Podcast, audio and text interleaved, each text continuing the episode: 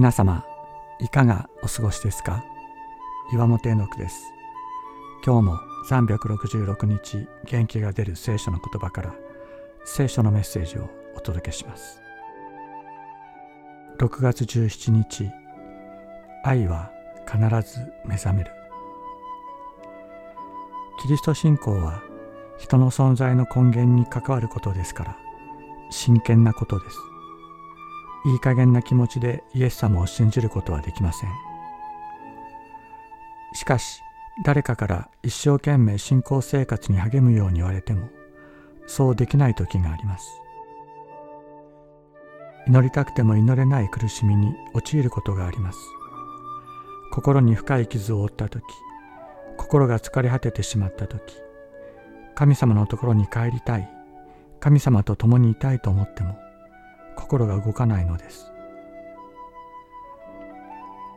眠ってしまった神様に対する私たちの愛。しかし愛がなくなったわけではありません。愛が死んでしまったわけでもないのです。今は揺すぶらないでください。無理に起こそうとしないでください。愛が目覚めたいと思う時が来る。その時までそっとしておいてください。愛は必ず目覚めるから。愛を目覚めさせるのは人の叱責や激励指導ではありません。神様ご自身がやってきて語りかけてくださる時にこの愛が目覚めるのです。愛が歌い始める。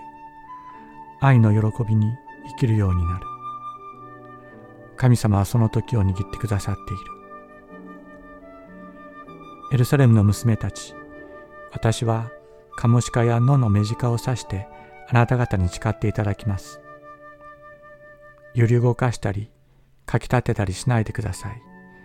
愛が目覚めたいと思う時までは画家2章7節。